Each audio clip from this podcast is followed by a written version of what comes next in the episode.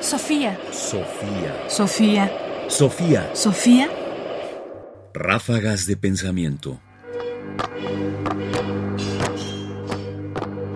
Ráfagas de pensamiento. El verdadero fruto de la humanidad.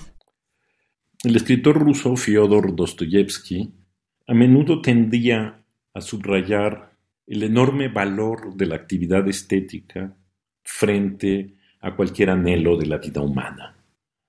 Digámoslo así, la superioridad de la creación, sobre todo la creación artística, por encima de cualquier otro anhelo, incluso por encima de la libertad, por encima de muchas otras cosas. Escuchemos este pasaje tomado de Los demonios, en donde Dostoyevsky justamente subraya eso. Yo declaro que Shakespeare y Rafael están por encima de la emancipación de los siervos, por encima del socialismo, por encima de la nueva generación, por encima de la química, por encima casi de la humanidad entera, pues son el fruto, el verdadero fruto de la humanidad entera, acaso el mejor fruto que pueda dar. Fyodor Dostoyevsky. Los demonios. Dostoyevsky piensa que las obras de Shakespeare, como las pinturas de Rafael, pueden estar incluso por encima de la humanidad entera. El arte, ya sea la literatura o la pintura, está por encima de cualquier cosa.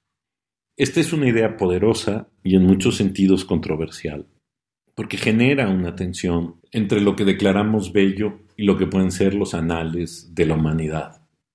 ¿Qué es lo que nos hace más perfectos? se preguntaría Dostoyevsky.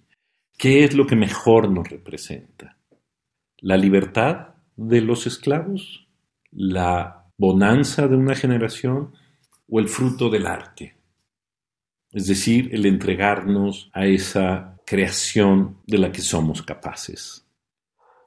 Pensado el día de hoy, es difícil suscribir lo que dice Dostoyevsky, no solo por el giro de la historia, sino porque también las bases de las ideas estéticas que dominaban en la Rusia de su tiempo ya no son las nuestras.